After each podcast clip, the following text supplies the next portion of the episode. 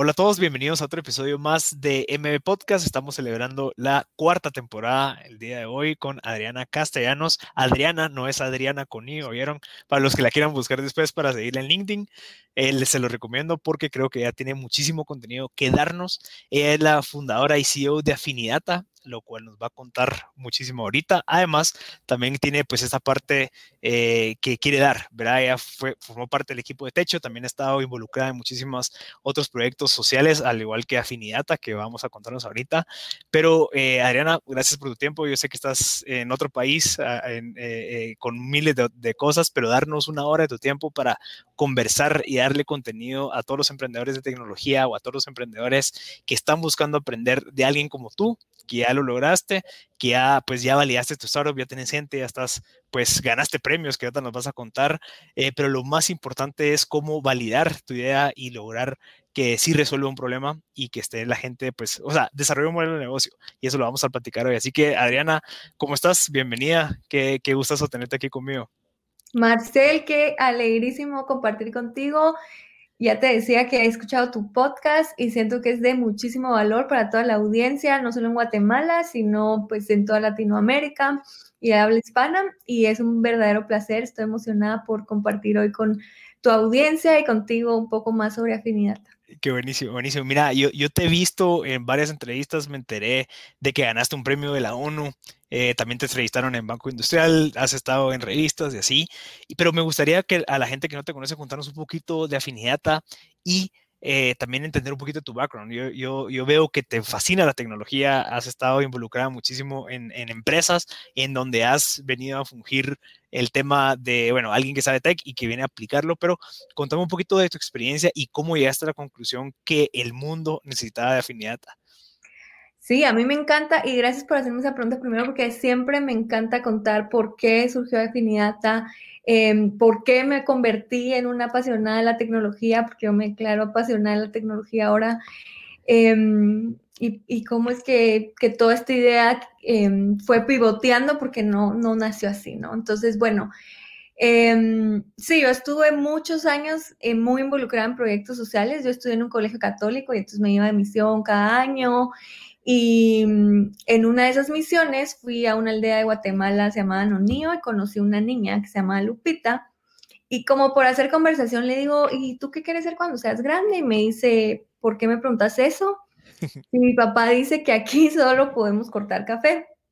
Y esa respuesta de verdad marcó mucho mi vida porque era como, yo no podía concebir que en el mundo los niños no tuvieran opción de decidir, digamos, qué quiero ser cuando seas grande. Yo estaba esperando algo como quiero ser maestra, bombero, lo que quieras, ¿no?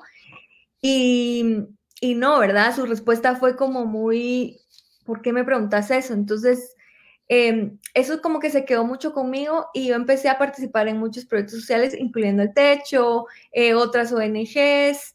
Eh, me convertí en ingeniera industrial porque yo decía, bueno, vamos a optimizar el, el proceso del café y mil cosas, ¿verdad? Entonces, yo decía, pero siempre me sentía como, no es suficiente, no es suficiente.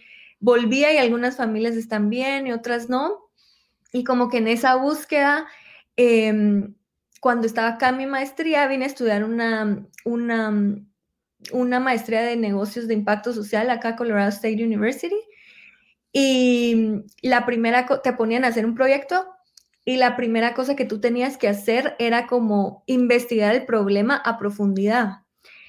Yo ya había estado trabajando muchos años en tech y algo lo que me había llamado mucho la atención es que había mucha demanda por talento de tecnología. Digamos, el mercado se estaba moviendo hacia eso y pocos recursos humanos que lo llenaran. Entonces yo decía como, mmm, por aquí como que hay algo.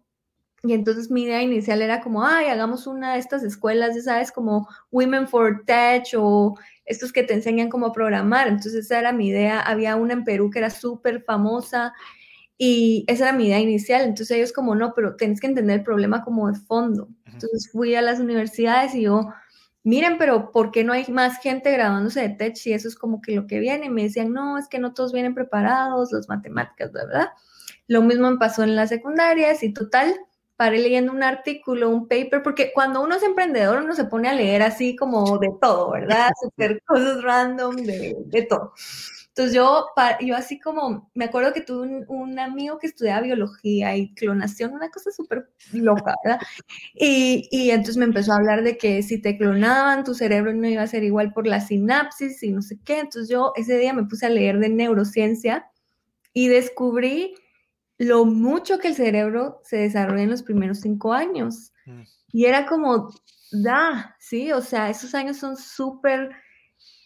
Em, vitales. Vitales, sí, para, porque el cerebro es moldeable, todo este rollo que pues no voy a entrar tanto en detalle, pero, pero me volví una apasionada como de todo este rollo de la neurociencia.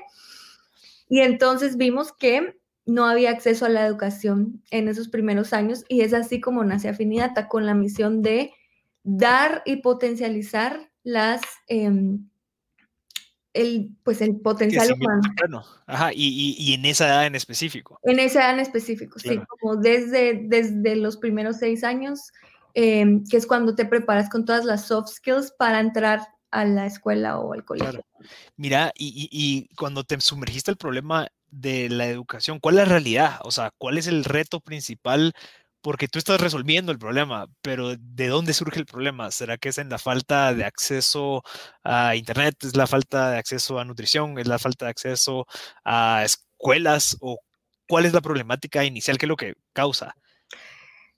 Pues no tengo la, la, respuesta, pero puedo hablarla desde mi perspectiva. Yo creo que mm, hay muchas cosas, hay muchos ingredientes, pero para mí es sobre todo la falta de acceso y, tenemos una misconception, digamos, y lo veo todavía en los programas que trabajamos, que la gente no quiere tener acceso o que quiere tener cierto tipo de acceso.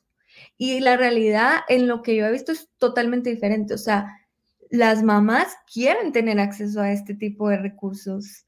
Y si se los das, realmente lo utilizan y no solo lo utilizan, buscan cómo tener el acceso. O sea, yo creo que ponemos barreras y para este tipo de poblaciones algo muy importante que he aprendido es como, mm, primero no somos tan diferentes, o sea, tenemos como common ground de todos queremos em, que nuestros hijos sean mejores, por ejemplo.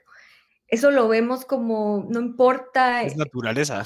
Es naturaleza, sí. Segundo, todos queremos sentirnos apoyados, todos queremos sentir que esta solución está hecha para mí, en mis necesidades y que no me estás imponiendo como qué es lo que yo tengo que hacer.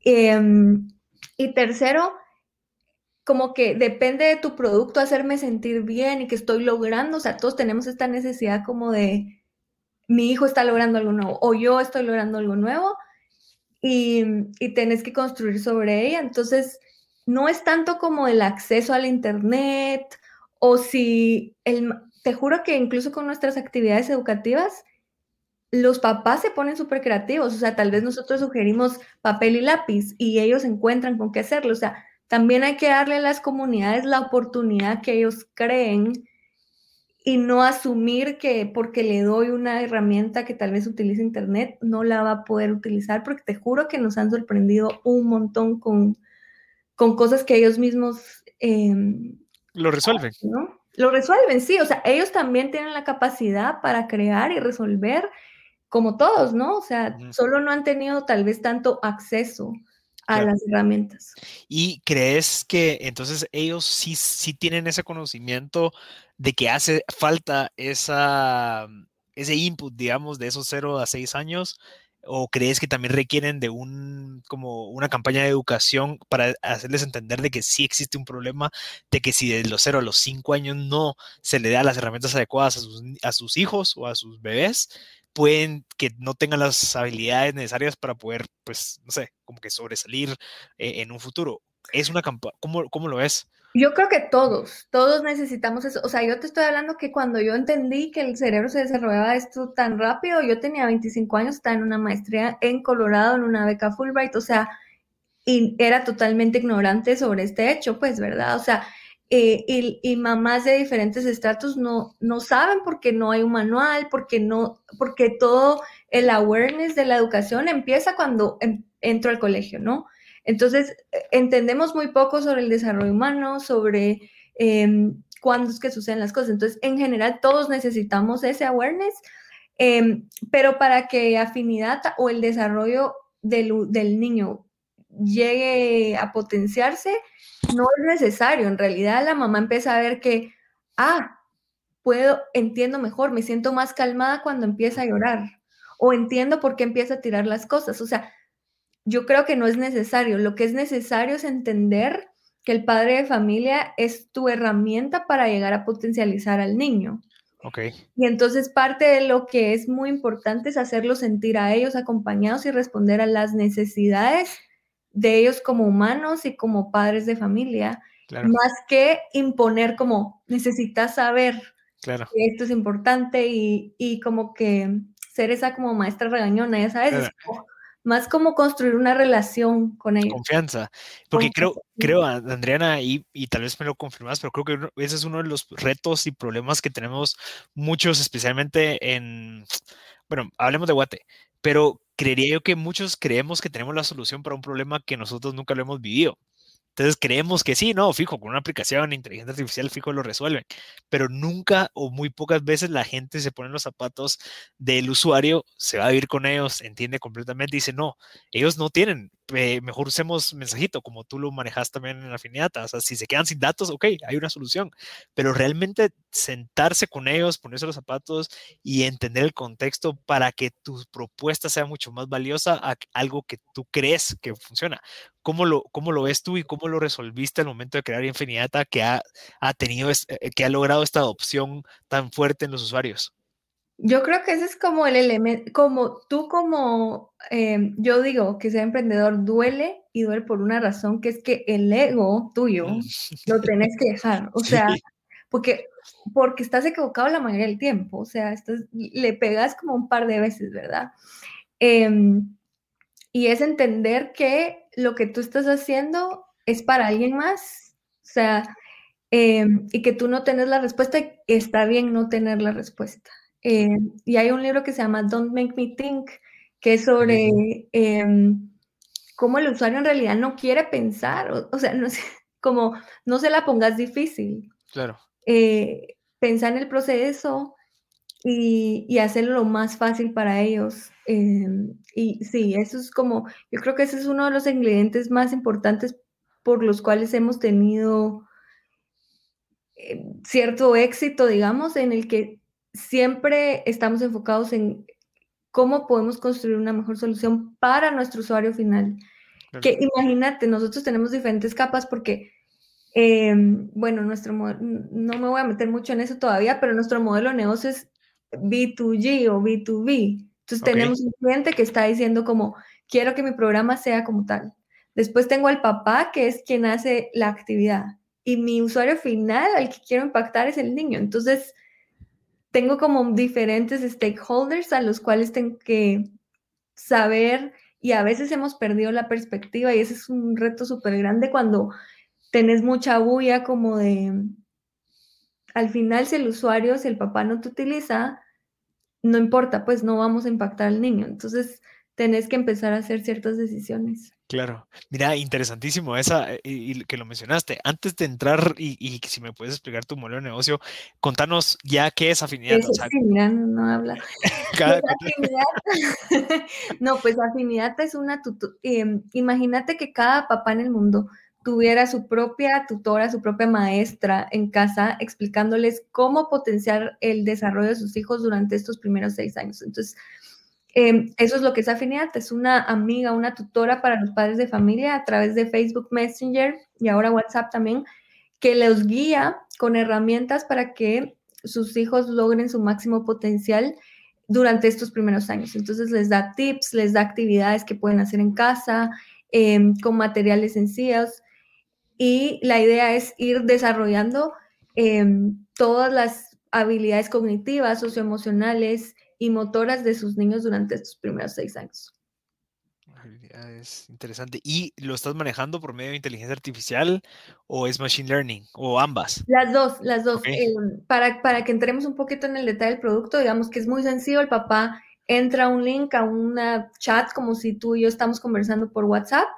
Es un chatbot, entonces empieza a conversar con el, con el padre de familia. Ahí utilizamos machine learning en la parte de NLU, digamos, para reconocer qué es lo que el papá nos quiere decir, ¿no? Eh, a veces nos preguntan por qué no gatea, por qué no camina, entonces tenemos una parte que hace reconocimiento de intenciones y luego em, en la parte que somos como muy fuertes es en recomendar, porque eso es la otra cosa como tan fascinante de los humanos, todos somos diferentes, ¿no?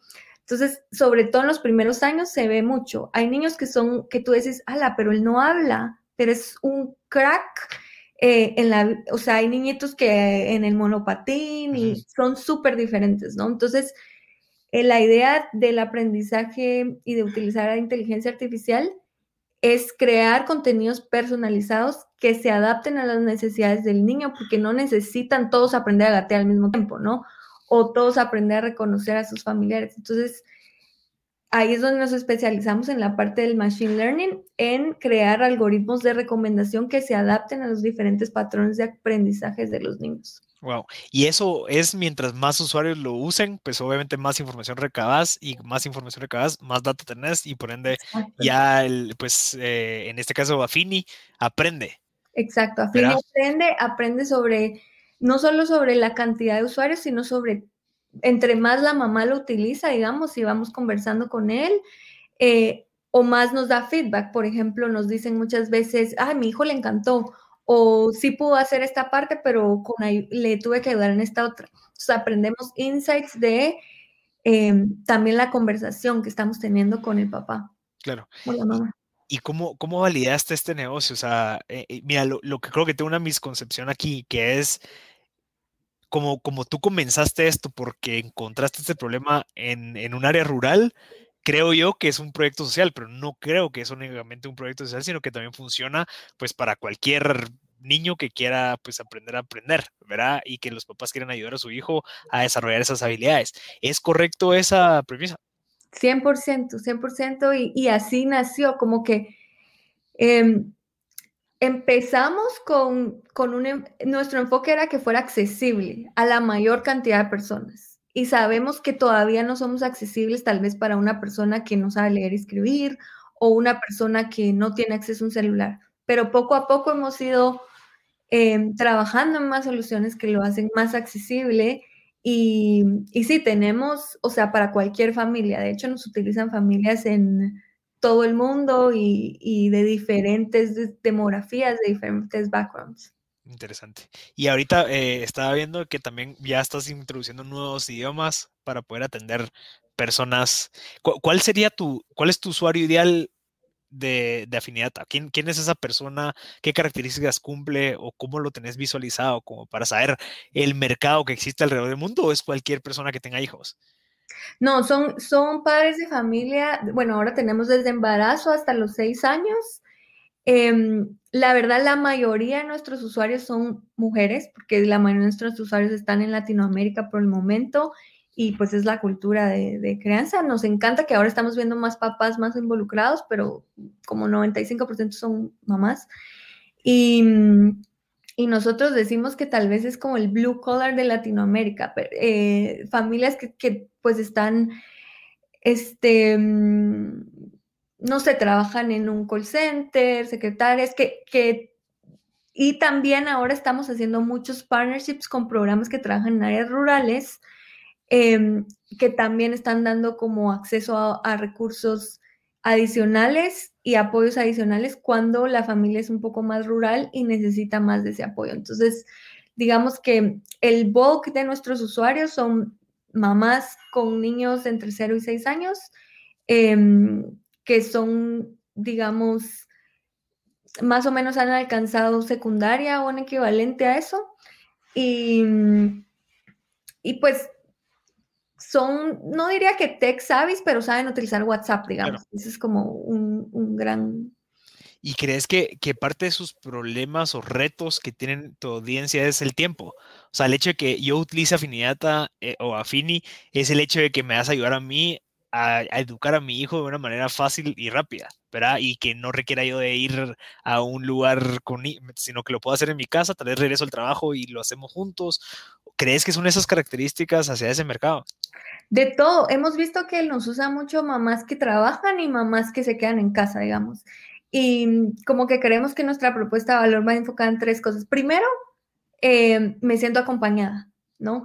A veces la maternidad es bastante solitaria, sobre todo en los primeros años, entonces me siento acompañada de que puedo preguntarle 24/7 a alguien qué hacer, digamos, cuando tengo una duda. Eh, segundo, fortalezco la relación con mi hijo y me siento mejor mamá o papá, ¿no? Porque paso más tiempo dedicándole a jugar o a su desarrollo y entiendo claro. por qué es que es importante hacer esto. Eh, y sí, tercero, el tiempo, digamos, por supuesto yo puedo ponerme a leer, mira, yo aquí tengo este libro que me lo he leído, pues, ¿verdad? Eh, tiene tres páginas, pues, ¿verdad? Y justo es del desarrollo de, o sea, entonces lo que nosotros hacemos es condensar todos esos claro. en cosas rápidas de digerir Em, y que además aquí te hablan con palabras súper sofisticadas y en cambio nosotros te explicamos como, mira, em, ahorita tu bebé mira mejor patrones, contrastes, cosas así, muy fáciles de digerir. Entonces, eso creo que es lo, lo importante. Interesante.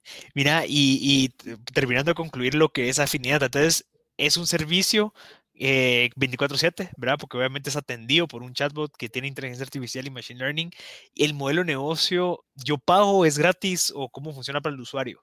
Tenemos una versión gratuita, tenemos una versión gratuita en el que el contenido es un poco más limitado, tú recibís una actividad por semana y algunos tips. Eh, y luego tenemos un modelo de partners. En esto hay una institución en el cual hacemos un partnership, entonces estoy hablando de, por ejemplo, el Ministerio de Salud de Perú es uno de nuestros partners. Eh, y entonces hacemos una versión personalizada para ellos y ellos invitan a las familias a las cuales em, tienen relación, por ejemplo, en ciertas áreas que son las familias más vulnerables. Y ese modelo nos encanta porque logramos llegar con la ayuda de un partnership a familias vulnerables entonces, adaptamos a sus necesidades y ellos obtienen insights. Entonces, es súper interesante porque hacemos esta triangulación de la familia, la tecnología y los servicios que están en campo. Y entonces nosotros les damos insights de, mira, de acuerdo a la conversación que yo estoy teniendo con esta familia, este niño parece estar un poco retrasado en su área motora. Por ejemplo, tiene tres años y aún no camina. Entonces ya ellos intervienen y pueden focalizar sus recursos limitados en las familias que más lo necesitan y están utilizando la tecnología para identificarlas. Sí, porque antes ellos tenían que ir en casa en casa. Exacto, exacto. Claro. Ah, ok, o sea, tú lo que hiciste fue escalar, eh, eh, como que escalar ese modelo de, de, como que approach, ¿verdad? O sea, cómo, cómo una persona que trabaja en el Ministerio de Salud puede alcanzar a 10.000 familias. Sí, sí se puede en siete años, pero ya con, con afinidad para poder atenderlos porque obviamente se van a enfocar en los que realmente necesitan la ayuda. Sí, digamos, puedes tener en tu región 10.000 familias y las 8.000 las alcanzas con afinidad y de esas 8.000, 100 necesitan que claro. no hayas puesto vacunas y así, y entonces ellos son muchísimo más eficientes, ¿verdad? Y eso, y esto, esto te diste cuenta como un resultado de este buen trabajo o ya lo tenías pensado, planeado al momento de crear afinidad? O sea, creíste, ah, bueno, fijo, esto también va a ayudar a esto, o fue como que, mira, ya tenemos tantos usuarios que ya le podemos dar insights e información a estos ministerios. No, digamos, por eso incluso se llama afinidad, como que sabíamos que, que queríamos que fuera accesible, entonces un modelo que no fuera como tan difícil para el usuario, digamos, eh, si, lo, si cobrábamos muy caro, cosas como esas, sabíamos que íbamos a tener menos accesibilidad para las familias. Eh, entonces siempre, siempre fue pensado como en cuanto a la data, pero ese también ha sido uno de los grandes retos, porque, ok, ya tenés un montón de usuarios, tenés un montón de data, ahora ¿quién le das la data? Claro. Quieres mantenerte en tu misión eh, y que no te va a desviar, ¿no? Entonces, claro diría que un poquito de las dos. Ya teníamos planeado un, business model que fuera escalable y que fuera alrededor de la data, pero en el camino fuimos pivoteando como quiénes iban a hacer esos partnerships que encajaran con nuestra visión. Entonces, Afinidata provee, entonces, como membresías, digamos. O sea, se podría decirle que el modelo no es membresías, pero también ofreces la data a pues, empresas que te las quieren comprar, digamos, o que quieran utilizarla. Sí, son partners de implementación, entonces son programas que antes lo hacían de en persona, se llaman em, pues home visitors o visitas, digamos. Entonces lo que hacían eran ir de casa en casa dando el servicio y con nosotros pueden llegar a muchísimas más familias y de todas maneras siguen haciendo sus visitas, solo que más centralizadas, ¿no? Em, y entonces no lo vendemos como a cualquier empresa, sino a, partners que tenían programas en, en, sitio. Claro. Mira, y qué interesante porque tu negocio lo, lo creaste de ese insight que encontraste, ¿verdad? O sea, te acercaste con esta niña, esta niña pues te lo dice, decís, ok, después lees este libro, te das cuenta de la sinapsis, te empiezas a, eh, a empapar y de a base de esa investigación que cuando quisiera saber cuánto tiempo te llevó, o sea, desde el momento que recibiste el insight hasta que ya dijiste, ok, listo, ya creo que ya estoy lista para empezar a desarrollar ese startup, ¿cuánto tiempo fue? Fue un montón, fue un montón en el sentido de que yo era como súper geek de me la pasaba leyendo, leyendo, leyendo, leyendo, leyendo, y, era sobre todo, ¿no? Sobre desarrollo humano, porque no soy neurocientífica, ni, ni psicóloga, ni nada de eso. Em, después sabía de tecnología, pero ya para meterme a utilizar tecnología de machine learning, inteligencia artificial. Entonces, em, después de chatbots, ¿no? Y después del modelo negocio. Entonces, e, incluso en ese orden fue como fue bastante tiempo mío, horas, digamos, de, leer mucho, de leer mucho de los diferentes temas, pero lo que yo hacía mucho era como leía y probaba. Entonces, bueno, empecé a leer de, neurociencia y, actividades y no sé qué. Hacía talleres con mamás y veía como que qué hace clic, ¿no? Em, después empecé a leer sobre tecnología, machine learning, no sé qué. Un amigo en Startup Chile me enseñó a programar y yo me puse a programarlo. Eh, no era lo más cool, pero yo veía cómo la gente lo utilizaba. Y entonces diría que en tiempo no fue tanto, sino en horas de, de, al, principio dedicarme.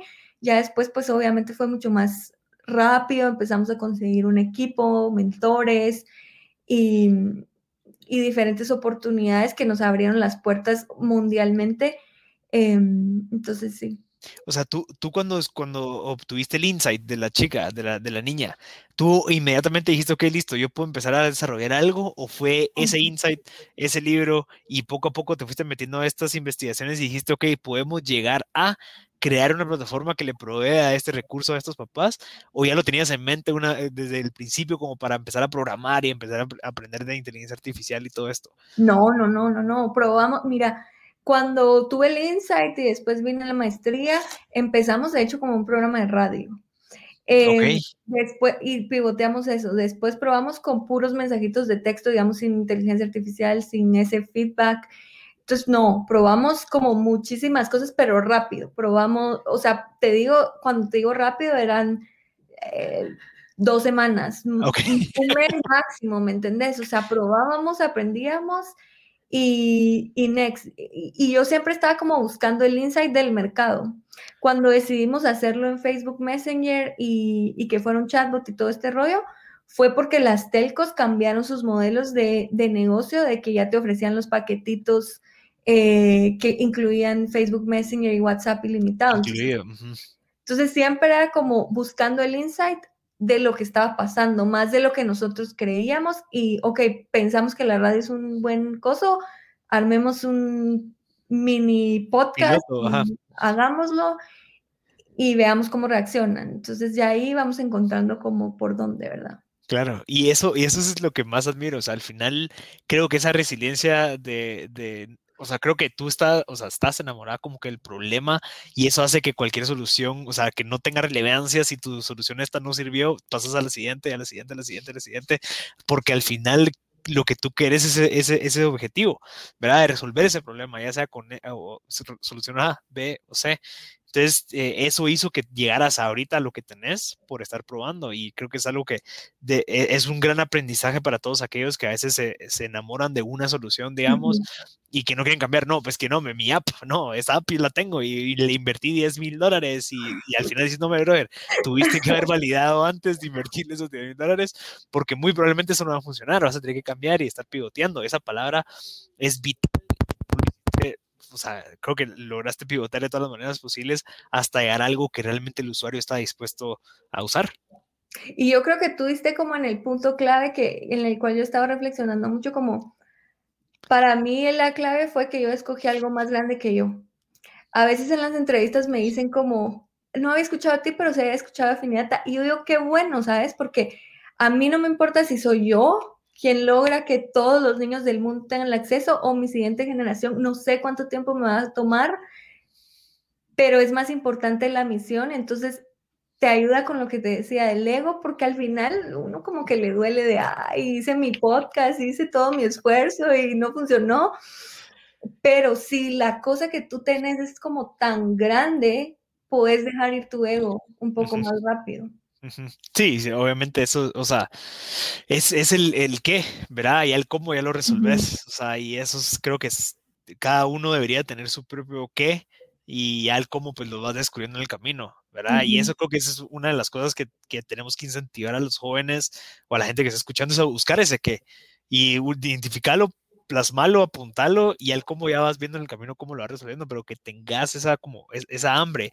Y yo no sé si tú, pues no sé si has escuchado esta palabra del famoso BHAG, como que Big, Big Hairy Audacious Goal, que es ese, esta meta que te da hasta miedo, ¿verdad? Que cada uno debería tenerlo. Dicen los libros que deberías de tener un BHAG personal y un BHAG en tu empresa, que cuando lo leas hasta te dé un poco de miedo, pero que sea lo suficientemente eh, interesante como para que te emocione.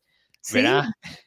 Absolutamente. Y también tengo que decir, porque a veces uno le dicen como, pero es que encontrar tu por qué, encontrar tu pasión, y uno como, pero qué, yo no la encuentro, o sea, no sé, hasta es como presión encontrarla. Y, y yo digo, yo no supe que esta niña y todo esto hasta después de mucha introspección, como un poco como escucharse a uno mismo, pero no es como que la, la, la, historia te venga tan clara, ¿verdad? Esto, esto que yo cuento como la historia un poco ordenada ahora es después de mucho pitch practice y todo que la descubrí. O sea, no se sientan como presionados si no tienen como muy claro, sino solo es como que dejar que la vida, el destino, lo que querrás, te utilice como instrumento y por ahí va a llegar, ¿verdad? Sí, sí, pero te tienes que mover. O sea, creo que es, o sea, que siempre te estés moviendo. Eh, cada día estoy leyendo un libro que se llama eh, Build to Last. No sé si lo has escuchado. Sí, es, es el libro excelente. Para mí es de los mejores libros. O sea, yo leí, siempre digo que es el mejor libro que he leído porque cada libro que leo me impresiona, pero habla de las historias de, de 3M, de Johnson Johnson y todas estas empresas pues supervisionarias, de que muchos de los productos actuales, los más populares, fueron, fueron causados por un stumble. O sea, que ellos no sabían hacia dónde iban y pues de la nada surgió esta cosa, la resolvieron y ahora son las curitas. Ahora es el masking tape, ahora son los post-it que, que, nunca existieron bajo un plan. Sin embargo, ellos estaban moviendo y probaban y experimentaban y validaban, pivoteaban. Todo lo que tú estás haciendo, lo que hiciste para llegar cabal a esa afinidad digamos, llegar a esa curita, de, llegar a ese post-it, pero eso es, volteas a ver para atrás y dices, ok, ¿cuánto probé? ¿Verdad? ¿Cuánto, cuánto, ¿Cuánto espacio me dejé yo a mí como Adriana de experimentar? ¿Verdad? Y no decir, ah, no puedo, mejor no, ¿verdad? Sino que tenías tan claro el qué que el cómo lo fuiste resolviendo. Entonces, y eso suena un poco como, como medio, pero es impresionante lo que te puede servir tener esa mentalidad de probar y experimentar. Sí, y hay metodologías para hacerlo más rápido. Por ejemplo, pues está todo esto de las hipótesis, ah, una herramienta que nos ayudó muchísimo, ajá, Lean Startup, sí, claro, pero, pero bueno, yo no le puse nombre, pues, ¿verdad? Em, después ya fuimos como em, sofisticándonos, digamos, pero hay una, hay una herramienta que se llama Strategizer, mm. que es como, no sé si la has utilizado. Sí.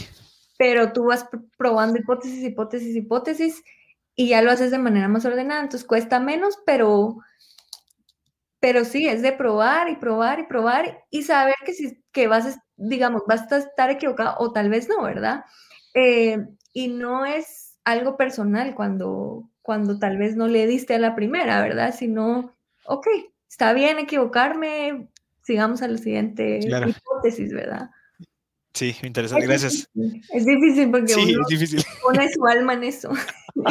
Pero yo creo que el alma, tu alma debería estar como que en el problema y que, que, te estés tan enamorado de lo que, que, lo quieres resolver, o sea, que no importa, va, no funciona esto, avancemos, ¿verdad? Y eso es, eso es algo vital. Va, ahora, Ariana, me encantaría saber, tú estos premios, digamos, el premio de la ONU, pues estas becas o todo esto que has estado, pues digamos como que hitos eh, interesantes en la carrera, fueron a a base de, tu primer proyecto como Afiniata o Afiniata fue un resultado de estos hitos que has logrado, como la, beca, el premio de la ONU y demás? No, bueno, la, beca fue algo personal, digamos, de, que me la gané y vine a estudiar. Ahí no, no existía afinidad, yo estaba pensando que, como te dije, iba a ser esta escuela de tech etcétera. Em, después, lo que sí, bueno, empezamos Afinidata y el primer como pre, bueno, la primera aceleradora, esa es una aceleradora de negocios en la que participamos, fue en Startup Chile. Yo diría que algo que a mí me ayudó mucho fue que yo, esa, esa invitación de entender el problema y todo, y también estar acá como en un país que digamos como que es un poco más global. Yo sí acepto que yo empecé desde aquí, desde Colorado, como con una visión global. Yo, yo tenía esta hambre de si voy a hacer algo que sea para todo el mundo, Em, no quería que no fuera algo escalable y ahí es donde yo me enamoré de la tecnología, la verdad, porque yo sentía que era ese medio para llegar a miles de familias del mundo. Entonces, la primera startup en la que participé, aceleradora, en la que participamos fue en Startup Chile. Y de nuevo nos ayudó como en esta visión global de habían startups de todo el mundo, em, era un ecosistema súper fuerte, Chile le apostó un montón a las startups, o sea, que tenías que ser tech oriented y todo eso. Y em, eso lo ganamos cuando ya, ya existía parte de afinidad, o sea, habíamos hecho estos pivoteos de radio, de SMS, ya teníamos como una eh, web y etcétera. En Startup Chile empezó a hacer lo que es hoy, digamos, pero de, de que es un chatbot y etcétera. Y luego eh, ahí crecimos como a unos 5 mil usuarios y después aplicamos a un fondo de inversión de UNICEF, eh, que se lo, en el cual participaban como 7 mil empresas, se lo dan a 13 empresas en todo el mundo cada año. Y, nosotros fuimos la primera en Guate en ganárnoslo. Entonces, em, fue como súper emocionante porque además te hacían pensar en todo tu plan de negocio, qué es lo que ibas a hacer con esa inversión. Em, me tardé como dos meses llenándolo porque son preguntas difíciles, pero la verdad importantes porque tenés que saber qué vas a hacer, ¿verdad? Em, sobre la tecnología. Ya teníamos mucha de la tecnología, mucho del contenido, em, y entonces no lo, nos lo ganamos y ahí la verdad ese sí fue como una aceleración súper grande porque pudimos pude formar un equipo, pudimos construir un producto mucho más avanzado tecnológicamente, y a partir de ahí nos empezamos a ganar de que premios de una aceleradora en Suiza, la mejor startup de Guate, nos fuimos a Colombia, quedamos entre las nueve mejores startups de Latinoamérica, nos íbamos a Suiza, pero después llegó la pandemia, nos el Public Winning Award de, de, todas las empresas del mundo, digamos. Em, el gobierno de Abu Dhabi nos, nos, invirtió dinero porque también está en una solución de primera infancia. Acá en los Estados Unidos quedamos entre las 20 soluciones más innovadoras de primera infancia en el mundo. Esa, esa ha sido una de las experiencias más locas porque eh, yo admiraba mucho una compañía que es un app de muy parecida a Finiata, digamos, en que es un app, y ellos habían tenido como 20 millones de dólares, supongo, y estábamos en el mismo programa. Eh, y ahí fue cuando dijimos, ok, estamos en las grandes ligas, inversionistas acá, ruedas de negocio, prensa, o sea, como que después de Startup, perdón, después del investment de UNICEF, creo que ese sí nos aceleró como a otro nivel. ¿Y cómo, contame un poquito de, esa, de ese programa de UNICEF? O sea, te enteraste de, ese programa, dijiste, ok, apliquemos a pesar de que puede ser de que no, ¿verdad? Lo voy a invertir muchísimo tiempo. Eh, ¿Qué características tenías tú que crees que hizo que ganaran eh, en, UNICEF? Mira, yo siempre pensaba como, tal vez como empecé acá y me, y me, y me rodeé mucho como del ecosistema de inversionistas en los Estados Unidos, como que decía, ya me destruyeron, porque, o sea, cada vez que yo pichaba era como, ¿qué? No te entendemos, eh, ¿cuál es el modo? Entonces, yo decía, bueno, ya no, ya no da más, ¿verdad? Em, entonces, siempre buscaba programas o inversionistas globales, como que nunca, nunca me fui a los mercados locales, digamos, de Centroamérica, ni siquiera en Chile buscamos inversión o, o eh, capital, ¿no? Entonces leí sobre el programa de UNICEF y aplicamos em, lo, que, lo que creo que nos ayudó mucho, primero tener un modelo como validado. Ya teníamos 8 mil, 10 mil por ahí usuarios. Que lo estaban utilizando, teníamos súper buenas métricas de uso, ya teníamos la tecnología súper avanzada em, y después tener algo claro como de por qué éramos diferentes a las demás soluciones y, y qué íbamos a hacer. ¿Qué íbamos a hacer si, si nos invertían, no? Y, y, bueno, ¿y tenías planeado qué hacer con esa inversión? O sea, sí lo tenías claro. ¿Y qué, qué, iban a hacer con esa inversión? O sea, volver más robusto el producto. Sí, mira, eh, eso fue súper difícil de llenar porque además te pedían métricas, así exactamente como si el outcome, eh, como que cuál es el outcome, cómo lo vas a medir, em, cómo lo vas a reportar, etcétera.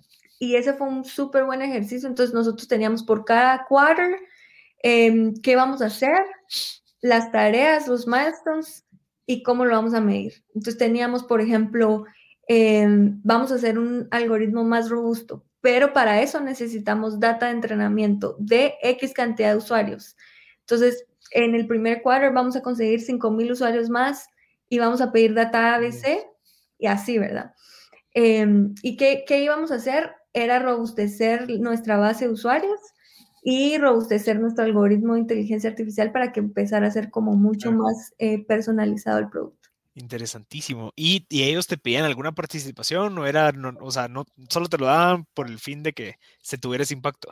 No, tenías que ser eh, open source, parte de tu solución tiene que ser open source.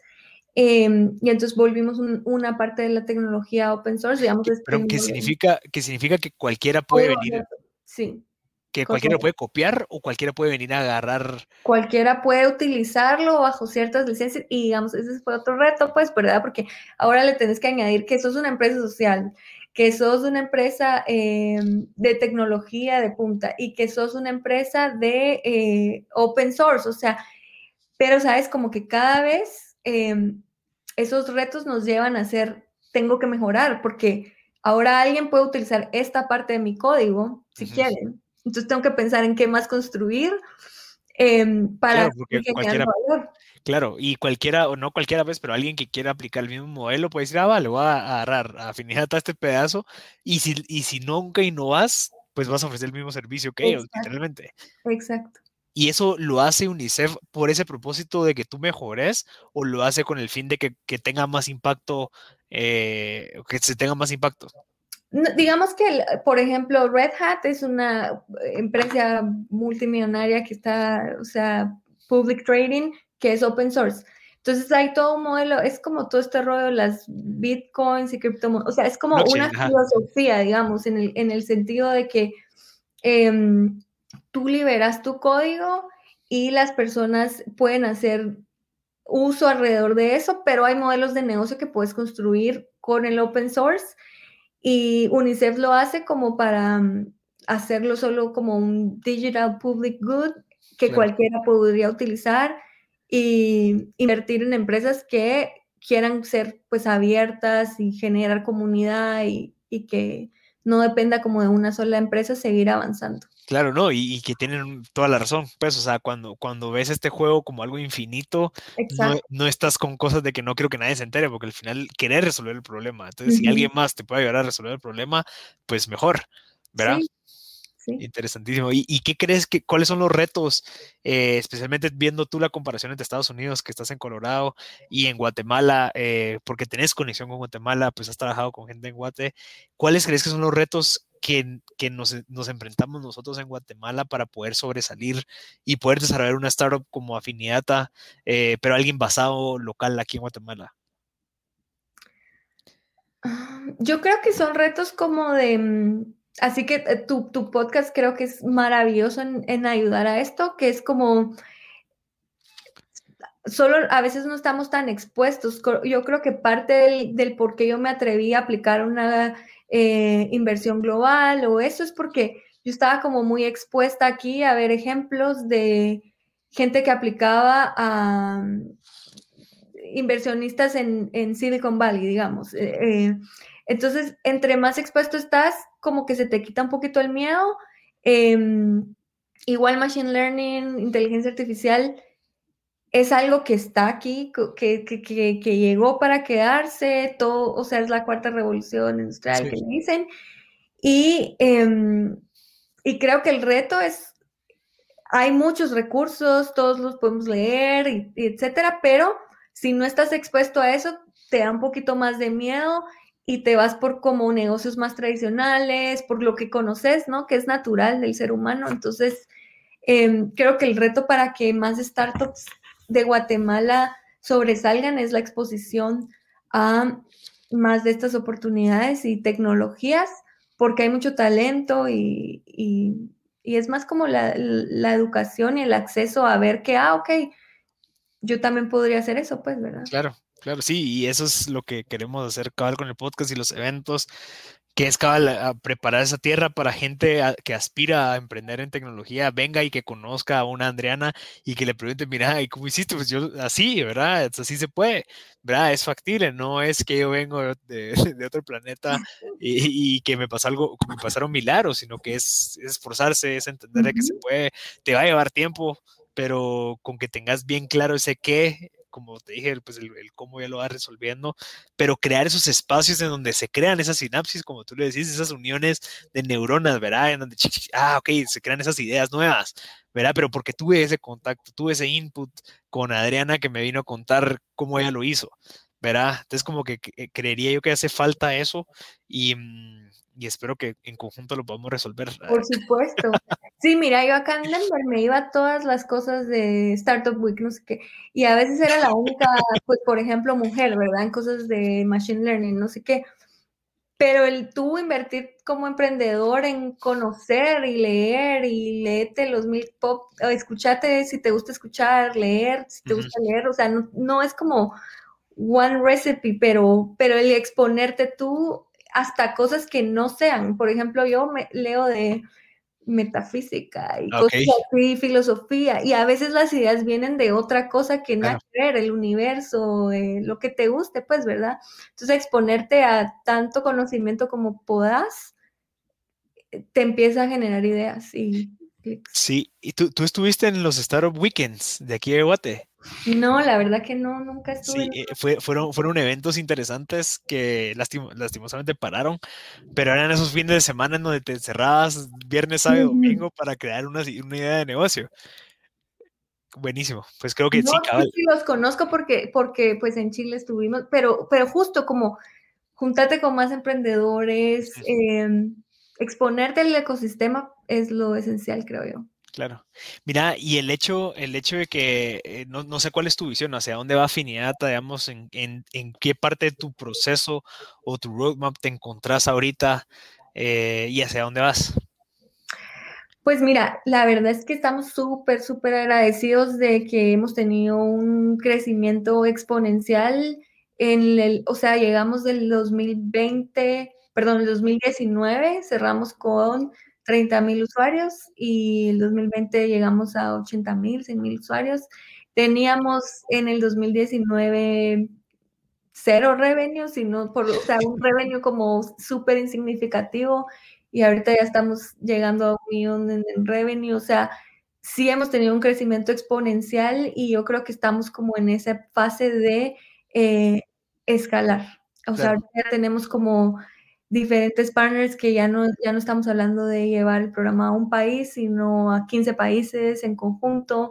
Eh, estamos traduciendo, bueno, el año pasado traducimos al árabe, al inglés, este año estamos empezando a traducir a portugués.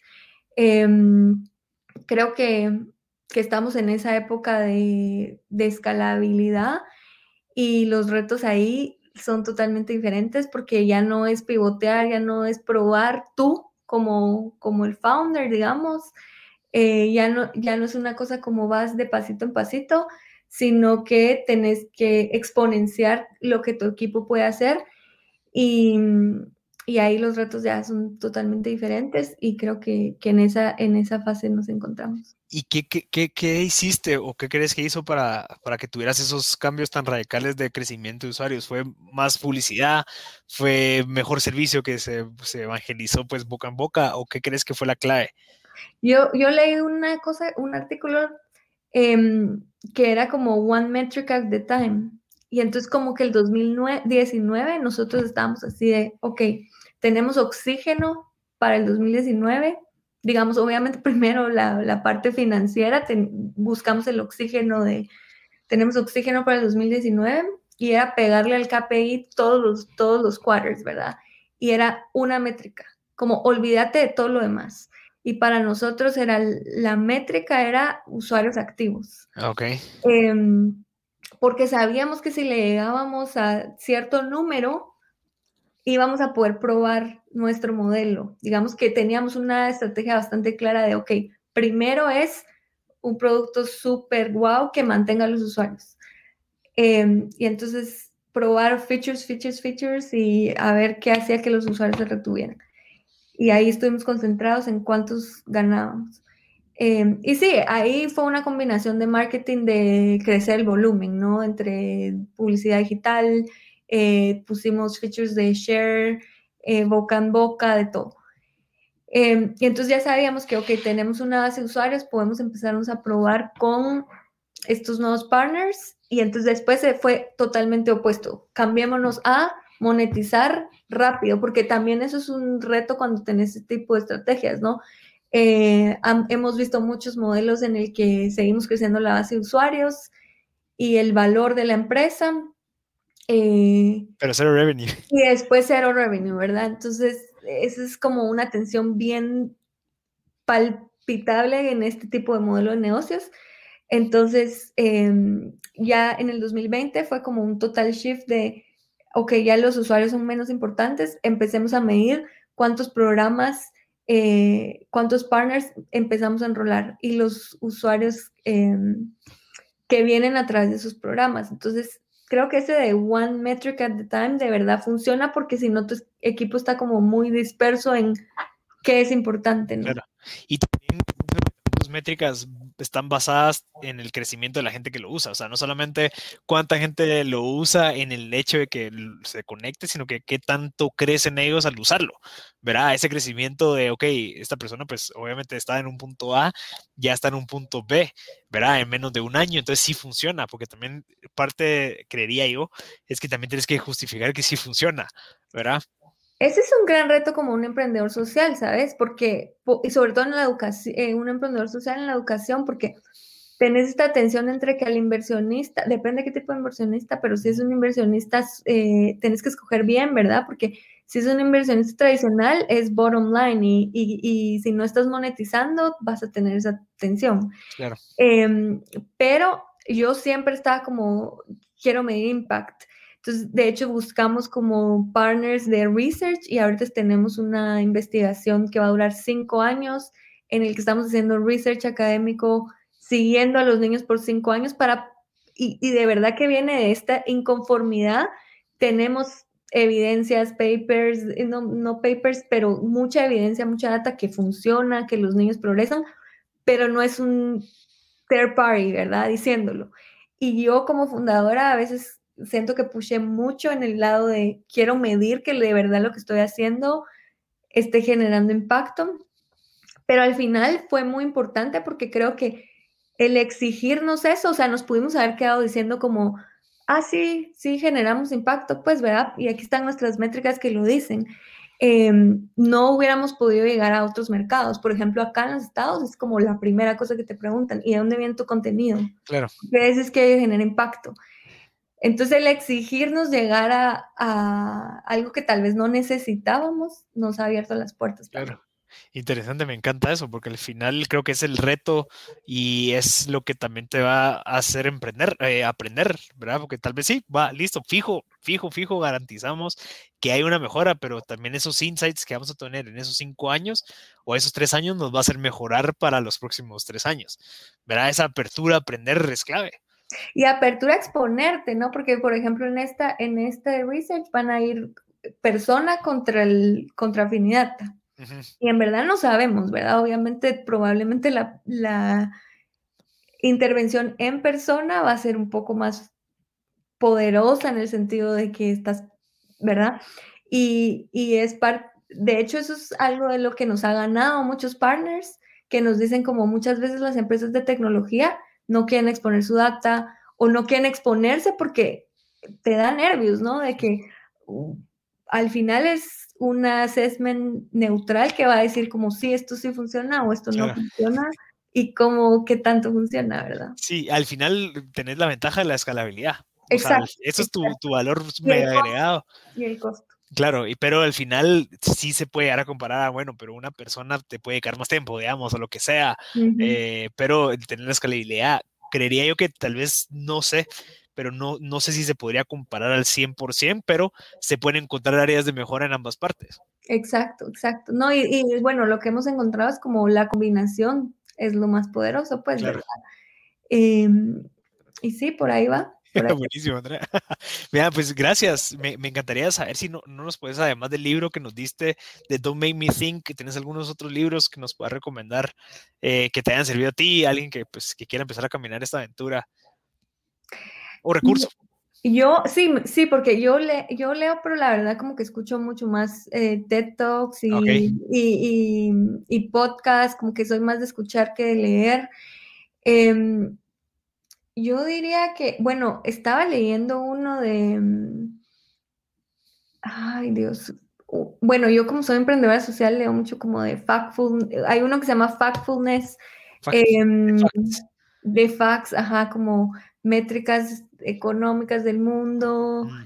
Em, pero mi recomendación, más que un libro en específico, es que lean de o, o se empapen, digamos, de cosas que no, si yo estoy emprendiendo en e-commerce, digamos, vale un montón de e-commerce, pero léete otra cosa, porque a veces uno como que se va muy en el tema y nuestras mejores ideas a veces han venido de, eh, como te digo, no sé, una cosa de filosofía. El, otro día estábamos leyendo sobre, hay un libro que tengo acá de eh, Stephen Hopkins, que es como 20 Simple, no me acuerdo el nombre ahorita, pero habla como, no sé, de hoyos negros, supone. Ok.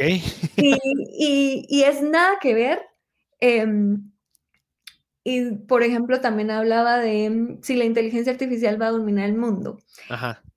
Entonces, como que a veces las mejores ideas me vienen de, leer una cosa random. Nada que ver. Claro. Y te ayuda a ganar perspectiva, como que a veces digo, ah, estoy teniendo un súper mal día y leo los dos negros y es como, soy tan significante, mi problema es tan insignificante, comparado con el universo, ya sabes. Claro. Em, y, ya, como, como dicen, se me pasa, ¿no? Eh, ganas perspectiva claro. Es mi recomendación. A mí me pasó eso. Yo acabo de leer un libro que se llama Let There Be Water, de, pues, de, la historia de Israel, de cómo abordó el problema del agua. Te juro que se me abrieron mil ideas, a pesar de que no era nada de negocio, nada de, emprendimiento. Bueno, tenía una su filosofía de, emprendimiento atrás, pero era la historia detrás de cómo fue que resolvieron el clavo del agua. Y mira, o sea, se te abre la mente porque sí, sí, va, o sea, a pesar de que no es un, un libro de negocios, te enseña la resiliencia y pues la mentalidad de gente que logró sobresalir. O sea, pero, pero interesante, me, me, gusta bastante. Ayer justo escuché algo del agua que era un TED Talk, por ahí lo busco y te lo mando para que lo, pero era sobre el agua porque eh, como las cinco, era un hidrólogo, las cinco cosas que el, el agua me ha enseñado y decía como una humildad. Ok. Y la verdad lo, lo, aplico mucho al emprendimiento, una humildad porque si el río no pasa, no, no como que em, es callado, pero todos necesitan del río, ¿no? Eh, dos, como resiliencia, porque aunque encuentre una piedra, mira por dónde pasa. Eh, y tres, era como ver más allá, digamos, ver más allá y fluir, ¿verdad? Mm. Em, cuando te encontrabas, no sé, por ahí, en el, en el Las cinco cosas que te enseña el agua, así se llama el video. Sí, sí, ahí vale, Buenísimo, Adriana. Mira, ¿hay alguna, algún contacto que la gente que está escuchando, pues tal vez tiene algún programa educativo y quiere pues contactarte para implementar afinidad en él o alguien que te quiera aportar en algo? ¿Cómo te puede, se puede contactar contigo? O por LinkedIn o lo que tú quieras. Sí, o si son papás y tienen niños entre 0 y 5 años y pueden ingresar a afinidata.com, dan clic en suscribirse y es totalmente gratis, pueden ahí tener sus actividades, etcétera. Y si son emprendedores o tienen algún programa, eh, a mí me encanta, la verdad. Entonces pueden contactarte en LinkedIn. Estoy como Andreana Castellanos. y, ahí lo reviso bastante y, por ahí me han escrito varios emprendedores de Guate y, yo siempre me la disfruto. Listo, listo, Adriana. Eh, gracias de verdad por tu tiempo, por lo que estás haciendo, por el impacto que estás teniendo y porque estás de verdad inspirando muchísima gente, especialmente pues en el país en donde naciste, ¿verdad? Que es Guate, y, queremos, y te vemos, o sea, como alguien que hay que seguir. Así que gracias por tu tiempo y querer compartir esto con todos nosotros y, y felicidades. No, muchísimas gracias a ti y de verdad pues no somos tan diferentes en que los dos queremos esta misión de potenciar a otros humanos y muchas gracias por la oportunidad. Buenísimo, Andreana. Eh, bueno, gracias a toda la gente que nos está escuchando. Pues espero que les haya servido. Eh, pues espero poder tener a Adriana en otros episodios y en algunos eventos presenciales para que puedan conocerla y aprender de ella, platicarle, sacarle la mayor cantidad de información posible para que antes de que se regrese. pero, pero gracias, Andreana, y gracias a toda la gente que estuvo viendo esto o escuchando esto. Y nos vemos en la próxima. Something is cooking. Barbecue Media.